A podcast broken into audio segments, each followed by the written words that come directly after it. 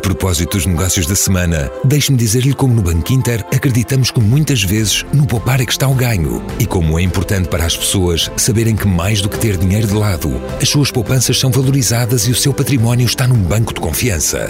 Por isso, se para si um bom negócio é ganhar a poupar, não deixe de procurar o banco que valoriza as suas poupanças. Banco Inter, patrocinador do podcast Negócios da Semana.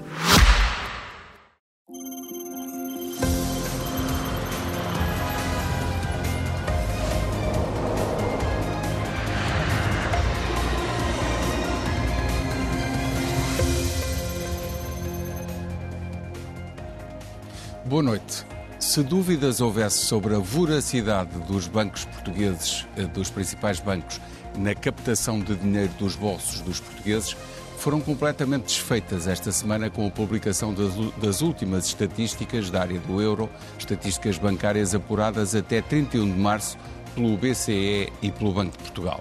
No capítulo das taxas de juros cobradas pelos bancos aos clientes, as chamadas operações ativas, ficámos a saber que Portugal é o oitavo país da zona euro com as taxas de juros mais altas nos créditos à habitação, cobrando 3,8% aos seus clientes, quando a média é de 3,44%. Já no caso dos créditos às empresas, os empréstimos renováveis e contas a descoberto têm em Portugal uma taxa de juros média de 4,9%, enquanto a média da zona euro é de 4% quase um ponto percentual a mais e considerando a taxa como um valor absoluto, esta taxa é assim cerca de 20% mais cara em Portugal que na zona euro. Nos empréstimos de pequeno montante às empresas, a mais de 5 anos, a taxa média da zona euro é de 3,8%, mas em Portugal chega aos 6,1%, um diferencial de mais de 60%. Nos empréstimos de grande montante às empresas, no prazo entre 1 e 5 anos, os bancos portugueses cobram 4,9%, enquanto os da zona euro cobram em média 4,1%. Já na remuneração dos depósitos, as chamadas operações passivas, Portugal é o segundo país a pagar menos, estando apenas o Chipre em primeiro lugar. Isto nos depósitos à ordem, os bancos portugueses pagam praticamente 0% de juros, enquanto a média da zona euro é de 0,15%. Nos depósitos a prazo até um ano, os bancos portugueses pagam cerca de 1%, enquanto a média europeia é mais do dobro, 2,1%. Já os depósitos a prazo até dois anos em Portugal rendem 1,1% e na média da zona euro 2%, também quase o dobro. O resultado desta enorme diferença entre os juros dos depósitos e dos empréstimos é a obtenção de uma margem financeira das mais altas da zona euro. A Banca Nacional ganha assim quase 10 vezes mais do que os outros bancos europeus ao emprestar dinheiro aos seus clientes. Paga menos pelos depósitos a prazo e, por outro lado, é das que mais cobra, é da banca que mais cobra em taxas de juros nos empréstimos às famílias para a compra de casa e também às empresas para financiar os seus negócios. Enquanto isto, também a cobrança de comissões bancárias, das mais elevadas da Europa, soma e segue em Portugal. Convidados para a conversa e para o debate, Nuno Rico, economista, especialista em assuntos financeiros da DEC Proteste, Catarina Castro, comentadora SIC, analista de mercados financeiros, e também Joaquim Ventura Leite, economista, ex-deputado da Assembleia da República, autor de vários livros e artigos sobre assuntos de economia e finanças. Meus senhores, obrigado a todos pela vossa disponibilidade. Importa ainda referir que a SIC convidou a Associação Portuguesa de Bancos para estar presente, mas o presidente Vítor Bento encontra-se em viagem no estrangeiro pelo que o convite fica em aberto, assim que Vítor Bento puder, será aqui bem recebido. E também no dia 24 vamos ter um fórum com os principais banqueiros nacionais, aqui mesmo na SIC Notícias, neste espaço de negócios da semana. Portanto, teremos a ocasião de ouvir os seus argumentos, que de qualquer forma também vou tentar antecipar aqui, porque é preciso ver a questão dos dois lados. Nuno Rico, pergunto-lhe, por que este diferencial tão grande? Que comentário é que lhe oferece? Eh, boa noite. O comentário principal que me oferece é que os bancos estão a aumentar a sua margem financeira. À conta desta maior diferencial entre operações ativas e operações passivas, eh, estão a aproveitar para eh, alargar, digamos, esta, a margem de lucro que têm nestas operações. Portugal tem o segundo diferencial entre operações ativas e passivas mais elevado da União Europeia. São praticamente 3 pontos percentuais. Em relação à média do euro, esta média é de 1,33. Ora, é quase o triplo. E se compararmos, por exemplo, aqui com a nossa, com a nossa vizinha Espanha, esse diferencial é de 2,2%, uh, 2 pontos percentuais. Ora, é esta, este alargamento desta margem que permite uh, obterem mais lucros, mas também, uh, por outro lado, e como foi referido aqui na, na introdução, um, do lado das comissões também não temos aqui um abrandamento, ao contrário daquilo que, que o nosso governador do Banco de Portugal, ainda em janeiro deste ano, que afirmou que estavam reunidas as condições para poder eh, verificar-se alguma redução de comissões. Aliás, que foi esse o argumento que os próprios bancos utilizaram eh, para fazer subir essas comissões nos últimos anos, porque alegaram que não havia que havia a margem financeira muito pequena devido às taxas negativas. Agora já tem a margem, mas as comissões continuam, continuam a subir. E continuam a subir, ainda recentemente eu fiz um levantamento de dados relativamente aos relatórios e contas de 2022 dos últimos bancos Uh, aliás, dos cinco maiores bancos em, em, Portugal, estamos a falar do Banco BPI, do Caixa de Depósitos, do Santander Novo Banco e Milênio BCP, uh, eh, e para termos uma noção, e para, para as pessoas que, que, nos estão a ouvir terem uma noção, um, eh, enquanto durar este programa, os bancos nacionais vão cobrar mais de 255 mil euros de comissões durante este, este período. Isto 24 sobre 24 horas. Ora, isto permite que tenham, uh, que tenham lucros que ainda no último ano de 22, comparando com 21, eh, conseguiram crescer mais de 155 milhões de euros. Por termos aqui uma ideia, são 423 mil euros por dia a mais, em relação àquilo que já tinham. A mais. A mais.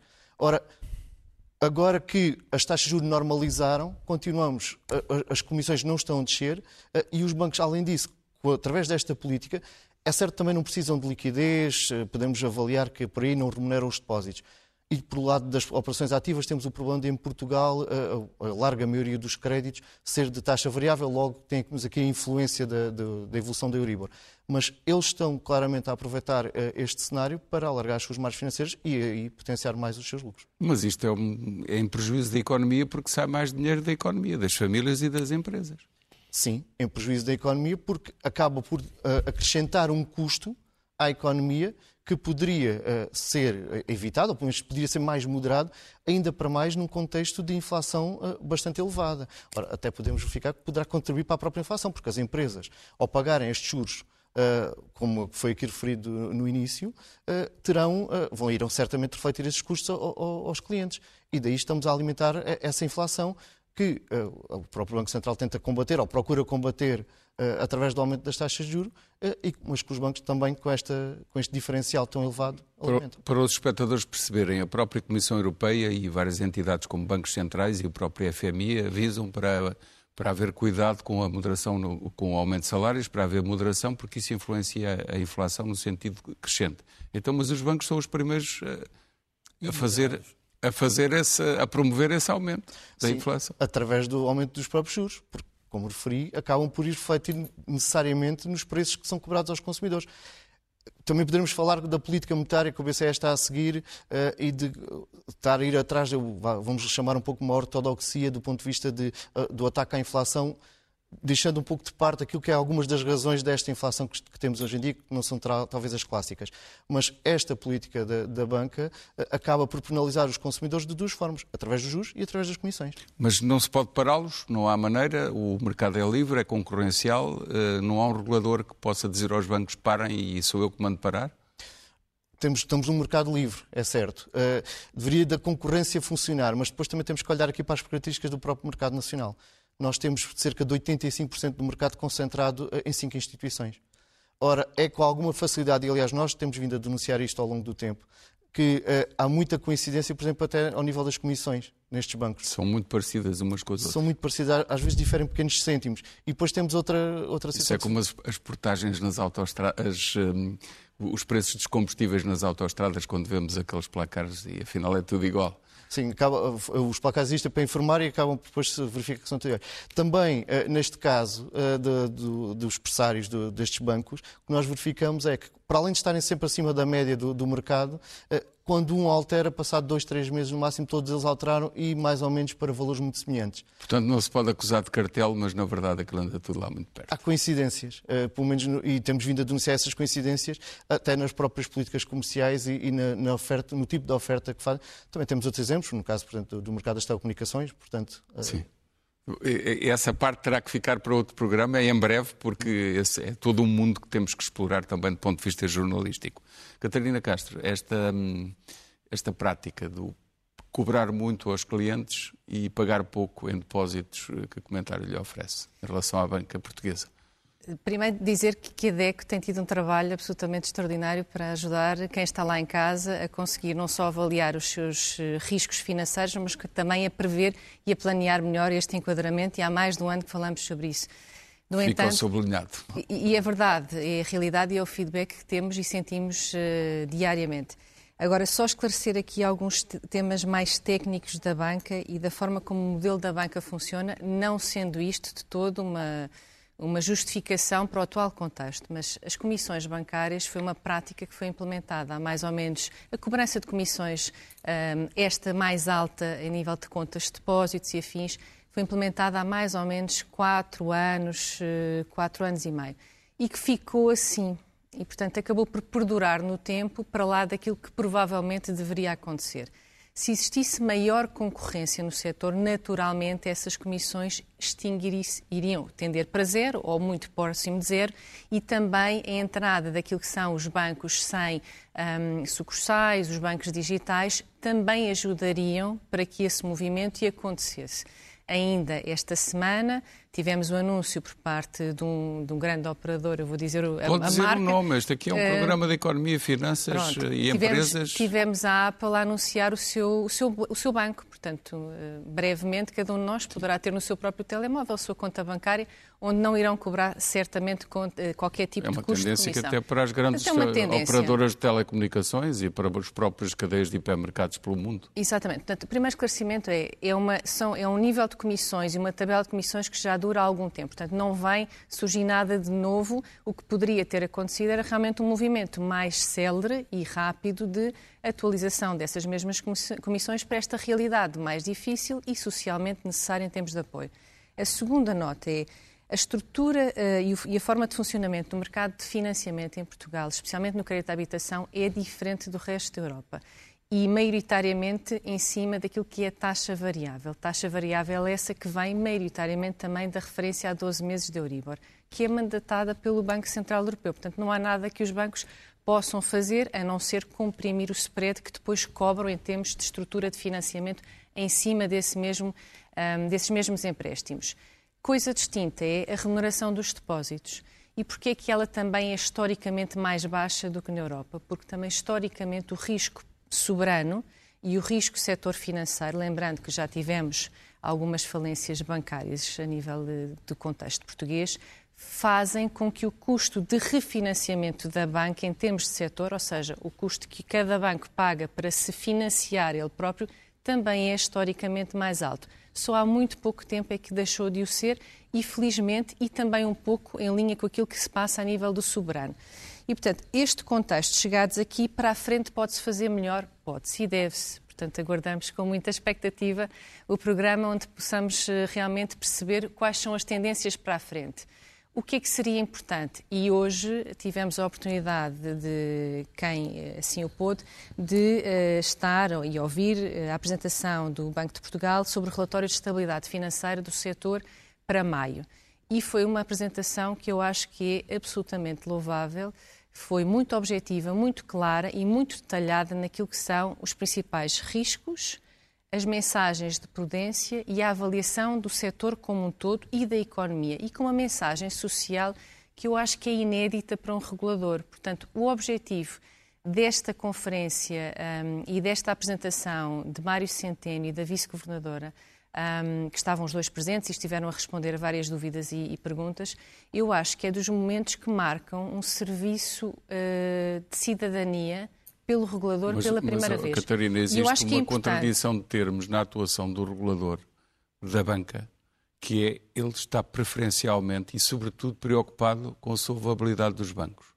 E tem que estar, Zé Gomes. Eu compreendo que tenha que estar, mas alguém tem que olhar para o outro lado da equação. Não, e a mensagem é, está lá. Uh, que é precisamente o sobrecusto que as famílias e as empresas têm. E que não pode continuar a acontecer, porque também desta forma não conseguimos refinanciar a economia e entrar num ciclo que é o ciclo de desenvolvimento real e económico. Portanto, estamos completamente de acordo. Certo, mas o, uh, o seu raciocínio eu é percebo é perfeitamente e percebo que os bancos, que até têm mais exigências de capital em Portugal, por causa do passado recente, eh, tenham a preocupação agora de, aumentando a margem, eh, ficarem com mais dinheiro eh, em reservas para se poderem utilizar para depósitos e para, a sua para hum, Muitas... empréstimos e para a sua atividade. Mas isto tem que ser completado com uma outra coisa. É que a maior parte dos bancos, até o Banco do Estado, não está a guardar em reserva o lucro adicional que está a ter. Estão a distribuir dividendos. Só houve um banco, chamado BCP, que por razão dos problemas que tem na Polónia, é que disse não há distribuição de dividendos para ninguém.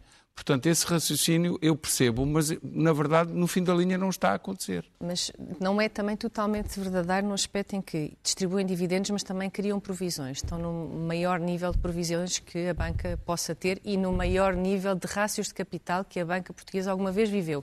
E, portanto, estão extremamente saudáveis e num enquadramento que é bom que assim estejam. Senão porque... o contribuinte ainda é chamado outra vez a ter Sim. que os Porque as taxas de juros estão panorama uh, mundial, nos 5% nos Estados Unidos, nos 4% ou muito próximos desse, deste patamar rapidamente a nível de Portugal e todas as referências europeias e, portanto, é difícil para o sistema financeiro suportar esta nova, este novo custo, que são os 4%, tal como as famílias, tal como as empresas e, em especial, estes 4% foram subidas feitas em menos de um ano e meio. Certo, mas eu, eu compreendo isso e também compreendo que haja, por exemplo, um diferencial de 20% em relação às taxas de juros que os bancos praticam em Portugal às famílias e às empresas pelos empréstimos.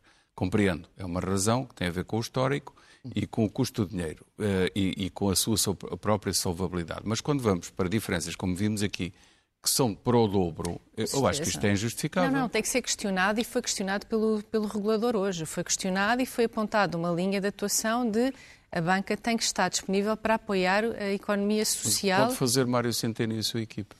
Eu acho que também o é mercado, o mercado tem uma, uma característica que é, eh, como referência, os 10 anos do soberano, à data de hoje, está nos 3, estão nos 3,15, 3,17 por aí o custo de Euribor para as famílias... Só para traduzir para o espectador que os 10 anos de soberano podem não dívida ser facilmente pública. perceptíveis, dívida, dívida pública Títulos de obrigações do Tesouro a 10 anos. Exatamente. Sim. Portanto, custa ao Estado português emitir ou estar a emitir à ordem dos 3,15.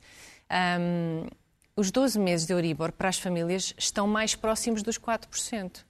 Portanto, inevitavelmente, há uma de duas coisas que têm que acontecer, que é ou os 12 meses de Euribor e o custo de refinanciamento de operações da banca às famílias e empresas se aproxima do Estado soberano, portanto, os tais 3,15. Desce ligeiramente. Exato. Ou o Estado soberano tem que começar a apoiar socialmente e pagando esse... pagando esse diferencial através de algum mecanismo de compensação, em especial para as, para as zonas e para as franjas mais débeis da sociedade e do tecido empresarial. Lembrando que o tecido empresarial em Portugal é maioritariamente, e já termino, feito e composto por pequenas e médias certo. empresas. Joaquim Ventura Leite, ah. temos muito que conversar sobre este diferencial. Os bancos cobram muito e pagam pouco. Há aqui várias dimensões neste, neste problema. Certo, eu pedi-lhe que começasse pela perspectiva de quem tem que pagar, que são as hum. famílias e as empresas, e depois vamos às outras dimensões. Uh, as famílias têm dificuldades em perceber esta situação anómala, digamos, em que a banca portuguesa está numa situação uh, de, diferente, é campeã, perdão, a nível europeu, portanto, a pagar pouco e a cobrar muito.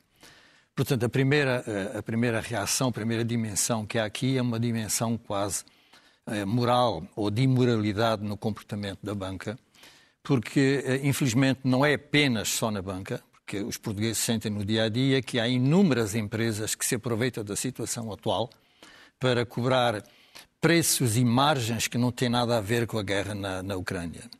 E, portanto, há aqui uma dimensão de imoralidade no país eh, para a qual não há, digamos, figuras públicas que tomem posição. É evidente que o Primeiro-Ministro ou o Presidente da República não podem mandar fixar as taxas de juros, mas podem tomar posições públicas sobre isto, lembrar aos bancos que os portugueses foram chamados para salvar os bancos.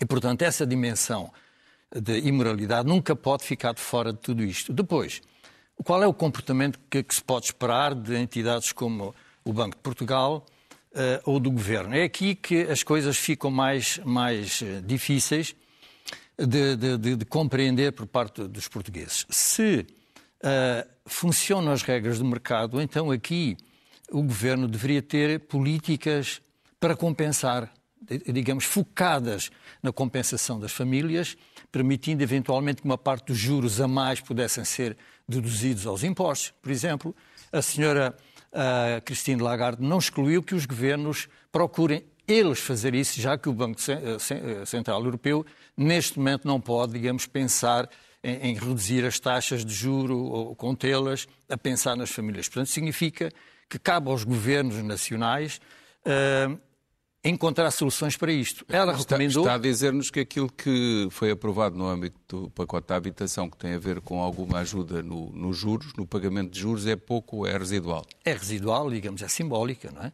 Portanto, a, a, a senhora Cristina Lagarde pediu aos governos que cessem os apoios às famílias por causa dos preços de energia que estão a baixar e, portanto, já não se justifica apoiar as famílias e as empresas no que toca aos preços de eletricidade. Mas ela podia ter ido mais longe, podia ter dito os governos podem eh, canalizar esses recursos, por exemplo, para ajudar as famílias na questão da habitação. Portanto, ela foi omissa completamente, mas ao ser omissa, eh, eu diria que ela, digamos, não incorre numa crítica necessariamente, porque cabe aos governos, nesta parte, cabe aos governos realmente ter políticas eh, que, que demonstrem sensibilidade para aquilo que está a acontecer. Depois há outro aspecto, é que as economias ocidentais hoje, as economias modernas, não funcionam sem crédito. Portanto, se num ano temos X de crédito concedido à economia, no ano seguinte temos menos, o PIB vai cair. Portanto, se nós estamos neste momento já a sentir dificuldades de crédito às empresas e às famílias, podemos facilmente antecipar que vamos ter uma crise na habitação e, o, e uma diminuição da atividade económica. O governo não pode ficar, digamos, a leste disto e isto é uma questão de mercado. Não é uma questão de mercado. O governo tem responsabilidades de, estudar soluções para isto, porque efetivamente o que nós estamos a, a ver neste momento é uma a, intenção deliberada de, de, promover o arrefecimento da economia europeia no, num pressuposto de que isso vai baixar a inflação. Ora, esta inflação, como há bocado foi aqui alertado, esta inflação não é uma inflação tradicional, é uma inflação do lado da oferta. E do lado da oferta as taxas de juros não têm qualquer aplicação. E, e aliás, a senhora Cristina Lagarde lembrou que tudo isto é incerto se a economia uh, chinesa retomar, então voltamos a ter tensões, uh, pressões sobre os preços de energia e das matérias-primas. Ou seja, ela não tem nenhuma solução para este problema da, da inflação na Europa. Já tínhamos aqui identificado essa grande desorientação de quem faz a Completa. política monetária e de muitos governos até na percepção destes fenómenos. Portanto, há estas dimensões todas que nós temos que ter em atenção. Eh, eu percebo que há que os bancos portugueses estejam numa situação de, de desfavorável em relação a outros bancos europeus no acesso ao, ao financiamento, mas os governos têm que atuar. O governo está a arrecadar dinheiro à custa da inflação tem que o redistribuir, tem que encontrar, uh, digamos, mas, mas olhando intervenções só ao comportamento cirúrgicas. dos bancos e de quem estabelece esta política de taxa de juro, de operações ativas e passivas, uh, só me vem a ideia aquele ingrediente que provocou a grande crise financeira. O greed, em inglês, a ganância. Há aqui um bocado. Claro, é óbvio, estamos, eh, mas temos um banco uh, do Estado, quer dizer, esse banco podia estabelecer alguma, digamos, a, a, alguma contenção neste processo. Um banco do Estado que teve 843 milhões de euros de lucro, claro. mais 45% é que... do que no ano passado, portanto, Os... 2022 sobre 2021, já agora para os espectadores terem noção, um Santander Tota, portanto, ramo português do Santander, 607 milhões, mais 90% do que em 2021. O novo banco, 561 milhões, mais 300% do que no ano anterior, mas sabemos que atravessou um processo traumático muito prolongado. O BPI, 365 milhões, mais 20%. E um, só o BCP é que um, teve um lucro mais baixo, 207 milhões, uh, mas que mesmo assim representou mais 50%. Portanto, no total, 2.583 milhões de euros. Mil milhões. 2.583 Mil milhões. milhões. Dois mil, eu disse mil antes, Ah, ok. está lá antes. Estou a seguir a velha regra da escola primária. 2.583 milhões de euros, mais 60%. Eh, Mas isso são lucros de um ano bom de atividade Certo. da economia, Certo, não é certo. de um ano de crise, não é de um ano de de incerteza. saída de- à boca da crise, de saída da Exatamente, crise. sim. depois de uma pandemia. não é? Deixa-me só também, é um, é um ano que reflete sete, quase, não, seis aumentos de taxas de juro, não é? Portanto, é o primeiro ano de arranque. A seguir, o que é que vem? Vem o efeito de, o efe, de, de aumento de taxas de juro, cria normalmente um ciclo de provisões necessárias para imparidades, que é o grande risco que se tem nas economias em que o tecido empresarial, em especial, seja maioritariamente composto por pequenas e médias empresas. Portanto, a normalização não quer dizer que os lucros não tenham existido e que não tenha que ser revista a situação. Mas este é o ano de arranque do efeito de taxas de juros benigno para a banca, que acontece em toda a parte do mundo. O qual é o lado da moeda que falta verificar e avaliar e validar, e que foi mencionado no, no relatório de estabilidade financeira de hoje por Mário Centeno, que são os riscos do quê? Qual é o ciclo de imparidades que vamos agora sofrer? que é o lado que impacta famílias e empresas em que passam a não conseguir pagar os seus créditos e ou entregam Então- as então vou casas ou encerram as Mais uma razão, empresas. Mais uma razão para haver prudência por Correto. parte dos bancos. Porque se os bancos se prosseguem nessa linha, vão a- amanhã ter mais imparidades, vão ter muito mais falências, mais Há casas. duas na- maneiras de ver esta questão. É cobrarem agora mais para ficarem mais reforçados em capital. Mas depois vão Mas perder. Só que estão a destruir mas o a- a sua cobrar- base, que é as pessoas mas- poderem pagar. Mas o cobrar mais ou menos depende da referência do BCE Euribor. Não, Ok. não há como. Ou seja, o que os bancos podem fazer é o lado social de então pagar mais nos depósitos. Então, mas, nem ó, todas Catarina, as só para empresas têm percebermos depósitos. uma coisa. Não só também na parte das negociações de crédito. certeza. podem ter assim para Mas para, certeza. para percebermos Sim, com uma certeza. coisa, eu, eu percebo isso e tem que andar alinhado a política de taxas de juros das operações ativas com aquilo que é o custo do dinheiro, que é o Euribor, mas eh, o que me incomoda é o diferencial face à Espanha e face à Claro, média europeia. Claro que sim, claro que sim. É Eu porque só já- aí já vai um Para a frente tem que mudar, com certeza que sim. A explicação de contexto está lá.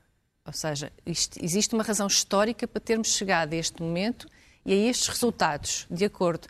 Para a frente tem que mudar, totalmente de acordo. Mas e para é mudar é preciso importantíssimo. que haja uma perspectiva que o governo transmita isso claramente. O o governo não pode estar silencioso perante isto. A questão é esta. O Mas- governo tem que dizer está. assim: há este, Mas está este o ajustamento o agora. Presidente da República. E- e ele, o, que tanto- vale, o que vale hoje em dia, o que vale, entre aspas, a ironia minha, são as tropelias dos políticos que se demitem ou não se demitem. E isto, isto, isto é, as- é mesmo as nossas vidas que está em causa. Eu- Eu gostava de recordar Força. aquilo que foi dito neste estúdio no domingo passado pelo Dr. Marcos Mendes, em que precisamente falava dessa percepção que os consumidores ou os contribuintes portugueses têm da atuação da banca. É que nos últimos anos, quando foram chamados os contribuintes a suportar uh, a banca, e já vai, segundo os dados do Tribunal de Contas, já vai em mais de 23 mil milhões de euros desde 2008 até 2022. Sim, embora uma parte desse dinheiro tenha sido recuperado porque eram empréstimos. Mas Sim, uma parte sim, foi sim. recuperada. E que foi o encargo que representou 9,7% do PIB, o quarto mais elevado da, da- da zona euro. Agora, no momento em que são as famílias que precisam desse apoio, eh, esse apoio não existe. E nós temos um exemplo. Nós estamos a receber praticamente 300 contactos por mês de consumidores que estão a procurar negociar o seu contrato junto do, do banco e que ou não têm resposta, e geralmente tem sido, o- tem sido o mais usual é o consumidor aborda ao banco, eu quero negociar o meu contrato, não temos melhor proposta para si. Só depois de, de alguma insistência lá encontra, ou então apresentam propostas que são de curto prazo, muitas vezes são períodos de carência, com, às vezes associado a um conselho de aproveita este período para vender a casa. Isto é aquilo que os bancos estão a fazer. Aliás, basta recordar que quando foi a negociação, aliás, quando foi apresentada a proposta do governo de forçar os bancos a renegociar os contratos quando as taxas de juros eram ultrapassadas em outubro, as primeiras reações que nós tivemos por parte na altura da APB e do, do CEO do, do Milano BCP, o Miguel Maia, é que cuidado que isso pode haver aí uma reclassificação de, de- de contratos, os clientes podem ficar prejudicados. Atenção, era uma interpretação da, da diretiva que, que existe Depois acabaram por não fazer isso. após o Banco de Portugal vir a conhecimento e após o alerta que nós demos por muitas queixas que começámos a receber. Nós demos esse alerta em fevereiro e então o Banco de Portugal finalmente veio esclarecer que os contratos, na linha daquilo que tinha sido feito nas moratórias, não podiam ser penalizados por este fator. Para os espectadores estamos a falar dos eh, devedores ficarem como incumpridores. Junto Exatamente, ficarem classificados como uh, créditos reestruturados e daí teria implicações na vida financeira, mesmo quando não tinham incumprimento. Certo. Isto que o Nuno está a dizer é importantíssimo, porque foi exatamente o que a DEC, foi um papel de salvação que a DEC fez, que foi alertar para, para o que estava a passar, e aí, e pós o comunicado que a DEC eh, teve e fez, uh, o Banco de Portugal agiu e agiu corretamente, ou seja, forçando que a banca esclarecesse de forma correta os seus clientes. E este ponto foi hoje novamente mencionado pelo Banco de Portugal, nesta conferência de imprensa, onde realmente é importante que o papel que a banca tem tem que ser um papel alinhado com o apoio social. Catarina, o governador do Banco de Portugal sinalizou eh, aquilo que há de ser o pico da subida dos juros dos bancos centrais, portanto, no caso do Banco Central Europeu, para junho ou julho, mais tardar julho. Correto. A previsão dele está correta? É, eu, eu, é um, eu, tenho a mesma percepção. Ele é mais que um previsor, é um fazedor dessa própria previsão, porque também participa. É, mas não depende só dele. Não poderá arrastar-se mais ainda o período da subida? Eu penso que não. Eh, eh, na minha opinião, é que não, que teremos um, um, ponto máximo para as taxas de juros a nível de referência europeia muito alinhado com os 4%. Portanto, estamos lá muito próximos, estamos a 25 pontos base Portanto, de chegar a esse valor. final de julho já, já lá estaremos. Já.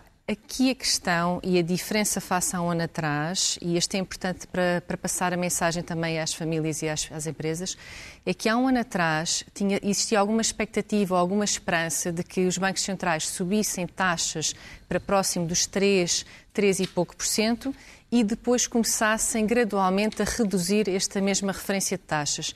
Estamos num cenário pior, porque vamos ficar com 4% de taxa de referência e durante provavelmente quase dois anos. Inclusivamente, Mário Centeno hoje referiu, atenção, que estes 4% ficarão provavelmente ao longo de 2024. E, portanto, é um período muito longo e pela primeira vez nos últimos 40 anos de referência de taxas de juros demasiado altas para esta geração de famílias e de novas empresas. E há muita gente que está agora a deparar-se com esta realidade. Se me permitem, eu leio aqui um mail de um, de um espectador que, que, diz conhecer uma pessoa que trabalha, trabalha com ele, paga 243 euros de prestação de crédito à habitação da seguinte forma: 152 euros de amortização e 88 de juros, e mais ou menos 3% de imposto e comissão.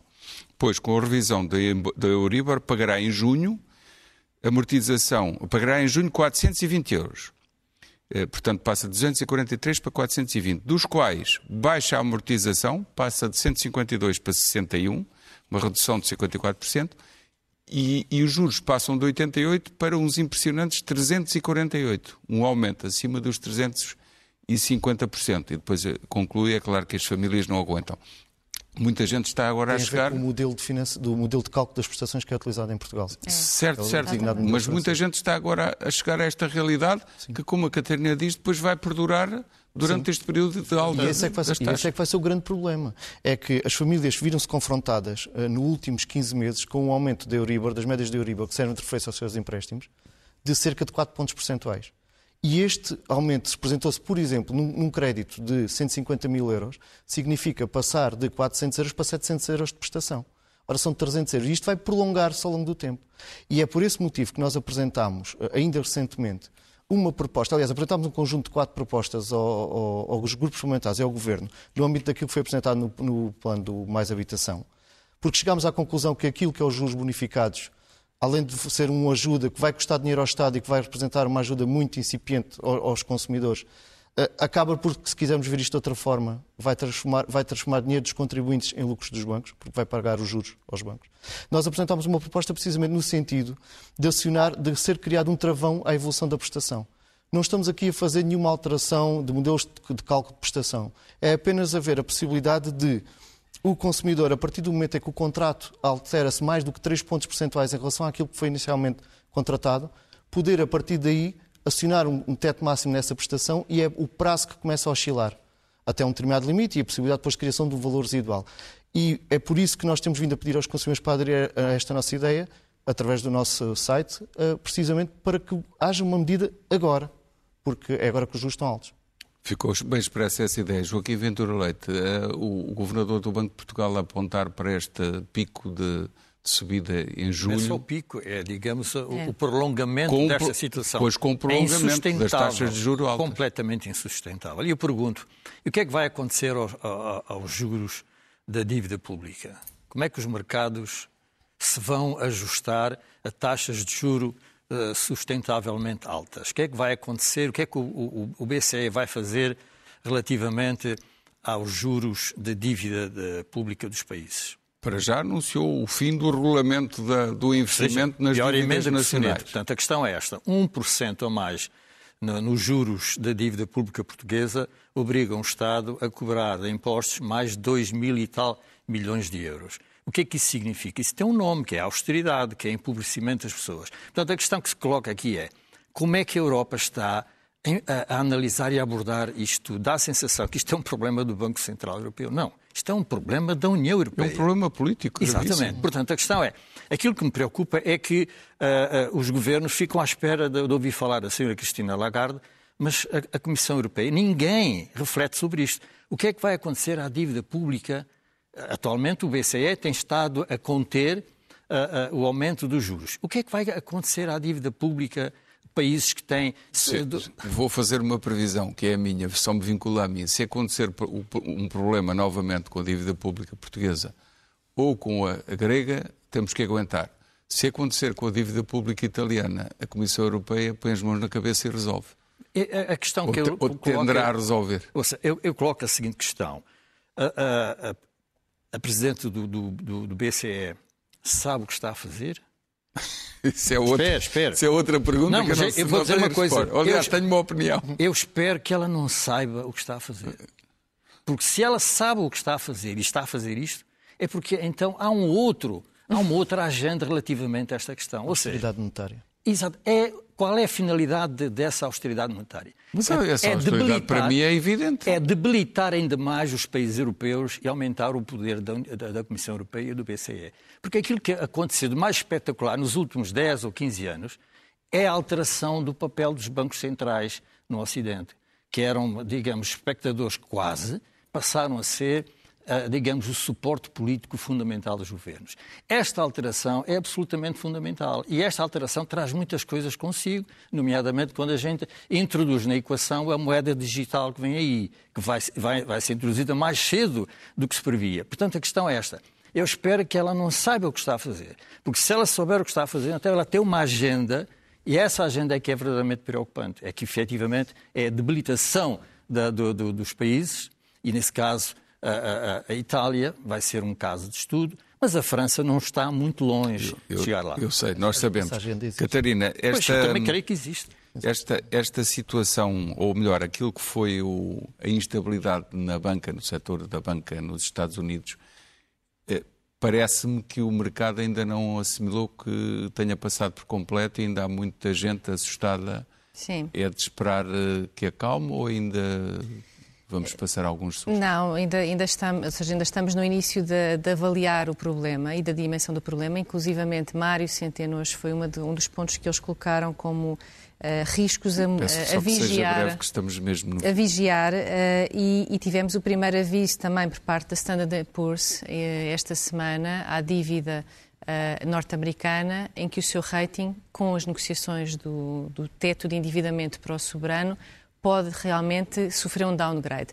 E o que se está a passar em termos de complexidade do sistema financeiro internacional já chegou ao Reino Unido, com algumas dificuldades sentidas a semana passada e continuarão a nível de, de zona euro e, e penso que será um risco a vigiar, exatamente como foi hoje mencionado pelo regulador. Uh, o nosso tempo, infelizmente, chegou ao fim. Eu, eu, gostaria ainda de ficar aqui a falar muito mais sobre aquilo que têm sido as políticas dos bancos centrais e as contradições que tem havido. Fica para um próximo programa. Estão desde já convidados. Eu agradeço imenso a vossa disponibilidade. E agora, rapidamente, sugestões de leitura. A Psicologia da Estupidez na Política. Uma obra organizada por Jean-François Marmion e que tem, eh, com, que tem contributos de autores portugueses como Carlos Guimarães Pinto, Mafalda Anjos, Carlos Martins, Adelino Cunha e um jovem conservador de direita. Este é um livro de uma editora que eu estou aqui à procura e não, ainda não encontrei, que é Desassossego. E também de Fábio Monteiro e Inês Rocha, Portugal, paraíso para as criptomoedas, perigos e oportunidades de investir o dinheiro digital, é uma edição da Lua de Papel. E já sabe, o nosso, o nosso programa também está agora em versão podcast, em expresso.pt e em cicnoticias.pt. Pode deixar sugestões e comentários na página do Facebook também do Negócios da Semana. Até quarta-feira, muito obrigado pela vossa atenção.